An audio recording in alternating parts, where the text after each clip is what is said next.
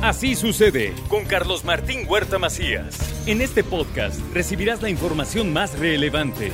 Un servicio de Asir Noticias. Y aquí vamos a nuestro resumen de noticias. Tras siete horas de audiencia, el juez decretó prisión preventiva justificada, lesiones calificadas y discriminación a los gemelos Luis Alberto y Francisco Rodolfo. Se mantendrán en prisión por dos meses, tiempo que pues se fijó para la investigación complementaria. Así lo informó María del Coral Zabaleta, abogada de Ernesto Calderón. Obtuvimos exitosamente junto con la Fiscalía y la asesoría jurídica, obtuvimos una vinculación al proceso y una prisión preventiva justificada como debía de ser, para ahora sí que seguir el proceso eh, las dos personas que, que fueron eh, aprendidas por la Policía Ministerial, que fueran este, vinculadas.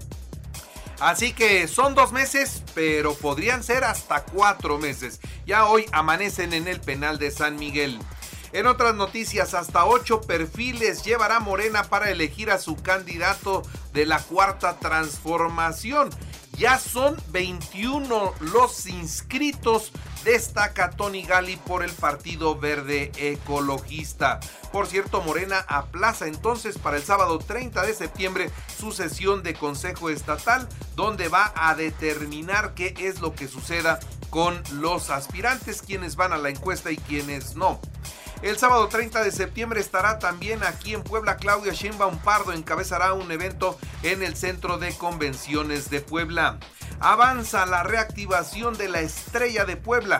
Este atractivo contribuirá al fortalecimiento turístico, dice el gobernador Sergio Salomón Céspedes Peregrina objetivo de recuperar uno de los principales atractivos turísticos del Estado y activar económicamente la zona de afluencia. Beneficiará al sector turístico de la región y al comercio local, contribuyendo al posicionamiento de Puebla como uno de los mejores destinos turísticos del interior y sobre todo en el tema del parque metropolitano que tendrá otro rostro y que se está empezando a trabajar ya de en ello.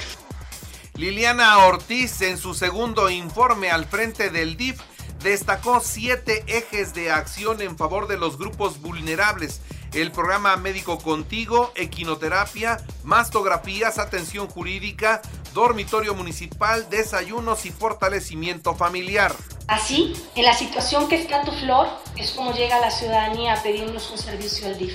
A cada persona que nos pide ayuda, la vemos con empatía, con respeto, sin juicios, y analizamos su problemática para tratar de resolverla.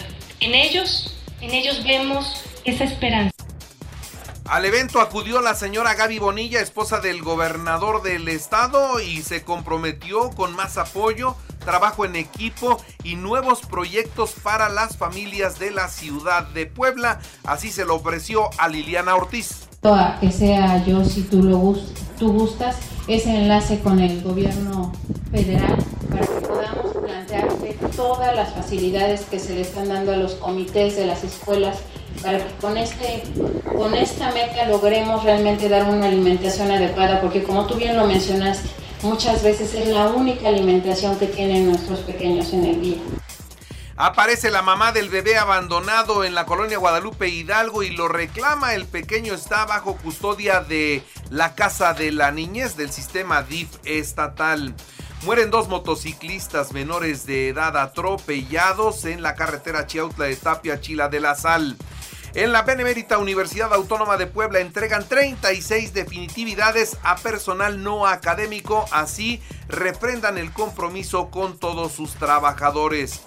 A través de mesas de seguridad, el Estado da seguimiento a los índices delictivos con acciones conjuntas. Esto es lo que dice el gobernador del Estado, Sergio Salomón Céspedes Peregrina. La Secretaría de Desarrollo Rural trabaja con el Instituto Politécnico Nacional para la conformación de cooperativas en municipios mezcaleros. En otros temas se ejecuta Ciudad Modelo el mantenimiento de infraestructura urbana para impulsar la calidad de vida en esta región. Comercios establecidos del centro histórico piden al ayuntamiento escuchar a todos los actores en el tema de los parquímetros. Mira, nosotros nuevamente hacemos ese llamado a que reúnan a los organismos, a los comerciantes, a los, parte de los habitantes del centro histórico, se lleguen a acuerdos. Si tú lo recuerdas, nosotros siempre este, quisimos tener ese diálogo con la autoridad no con el proyecto ya, ya que está arrancado, sino el anteproyecto y la realización del mismo para que este tipo de situaciones se lleven a cabo de la mejor forma. De enero a la fecha, 84 quejas atendió la Secretaría de Movilidad y Transporte por el servicio de grúas y depósito de vehículos. En la información nacional e internacional, liberan ilesa a Yolanda Sánchez, alcaldesa de Cotija, quien fue secuestrada en Zapopan y quien pues no ha contado mucho sobre el porqué de su secuestro, pero ya está otra vez en el ejercicio de sus funciones. Tiran cuerpos mutilados en Monterrey. Ayer en la mañana fueron hallados en diversos puntos del área metropolitana estas, estos pues esto que sin lugar a duda muestra cómo sigue la descomposición de la seguridad en todo el país. Y por si eso no es suficiente, ahora les informo de un nuevo levantón de jóvenes. Esta ocasión es en Zacatecas. Siete menores de edad fueron sacados de un rancho y al momento nada se sabe de ellos. La autoridad dice que ya los busca pero sin resultados. Otro caso como el levantón en Lagos de Moreno, ¿se acuerdan ustedes allá en Jalisco? Donde a la fecha no se ha logrado esclarecer pero se presume que todos están muertos. Es el crimen organizado el que los levanta, es el crimen organizado el que los quiere formar en sus filas y cuando aceptan, pues lo hacen y cuando no, los ejecutan. Vamos a estar pendientes de este otro caso. Los padres de los 43 normalistas de Ayotzinapa marcharon ayer en el Ángel de la Independencia y hasta el Zócalo de la Ciudad de México. A nueve años de la desaparición de los estudiantes, la marcha mostró momentos de extrema violencia. El comercio de la zona reportó pérdidas por más de 50 millones de pesos entre daños y lo que implica el cierre de sus establecimientos. En el Sonora Grill, en este restaurante entraron los vándalos, acabaron con la barra, con la cocina, con las mesas. Los daños ahí podrían alcanzar hasta los 4 millones de pesos. Se presume que fueron grupos infiltrados a la marcha los que hicieron todos estos desórdenes. La presidencia de la República hizo, pues dio a conocer ya toda la narrativa de los hechos de acuerdo con la investigación realizada por el gobierno federal y la Fiscalía Especializada que fue entregada a las madres y a los padres de los 43 desaparecidos y que ellos dicen que está muy cercana a la verdad histórica. ¿Qué es lo que les dicen? Bueno, pues que se les confundió con otro grupo delictivo, que fue una revancha por parte del alcalde de Iguala, José Luis Abarca, o que alguno de los autobuses tomados tenía droga, armas o dinero, es exactamente lo mismo que la verdad histórica. Ayer el presidente de la República anunció que serán publicados todos los documentos de la Secretaría de la Defensa Nacional y las grabaciones entregadas por el gobierno de los Estados Unidos a través de la DEA.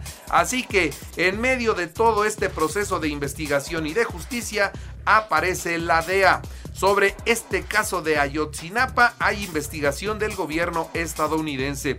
Tras cumplirse nueve años de la desaparición de los 43 normalistas, sobre que este informe se acerca a la verdad histórica, el presidente dijo que no es así, que este gobierno no hace las cosas igual porque tiene principios y tiene ideales. Ante todo esto, los principios y los ideales, dice el presidente, y con eso, pues ya es diferente, aunque los resultados de la investigación son los mismos. El presidente de México también informó que será en marzo del 2024 cuando esté operando el sistema IMSS Bienestar con 10.000 centros de salud y 700 hospitales. Vamos a dejar un sistema de salud pública para los que no tienen seguridad social, para la gente más pobre que es la mitad de los mexicanos. Un anuncio, escuche usted, un anuncio de la aspirante presidencial Claudia Sheinbaum apareció en las pantallas de Times Square allá en Nueva York. También allá hay propaganda. Mario Delgado se baja de la contienda por la jefatura en la Ciudad de México. Crean frutas y verduras resistentes al cambio climático, melones enriquecidos con y, y que requieren menos agua cerezas que soportan el calor, coliflores que no se queman con el sol, son algunos de los productos que ya se están logrando. Hay 8000 trailers varados en Ciudad Juárez esperando el cruce a los Estados Unidos. El endurecimiento de los controles de seguridad estadounidense y el cierre del paso fronterizo afecta al transporte de mercancías desde México. Y Biden hace historia como el primer presidente en Estados Unidos en sumarse a una huelga. Reclama desde Detroit, eh, pues con megáfono en mano, mejoras laborales tras los trabajadores, pues la huelga de trabajadores del sector automotriz.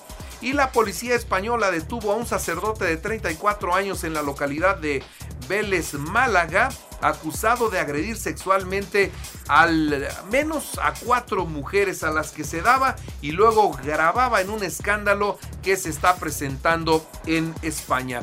En los deportes, Mazatlán 3-1 a Chivas en partido adelantado. Chivas reclamará el juego por alineación indebida de José Joaquín Esquivel, suma cinco tarjetas amarillas y estaba en la banca. La comisión de apelaciones confirmó la sanción al Puebla por la alineación indebida. Ahora tienen que ir al Tribunal de Arbitraje Deportivo. En el fútbol español, Barcelona 2-2 con Mallorca, Sevilla 5-1 Almería. Bravos de Atlanta 7-6 a Cachorros de Chicago, Rayas 9-7 a Medias Rojas de Boston. Así sucede con Carlos Martín Huerta Macías. La información más relevante ahora en podcast. Sigue disfrutando de iHeartRadio.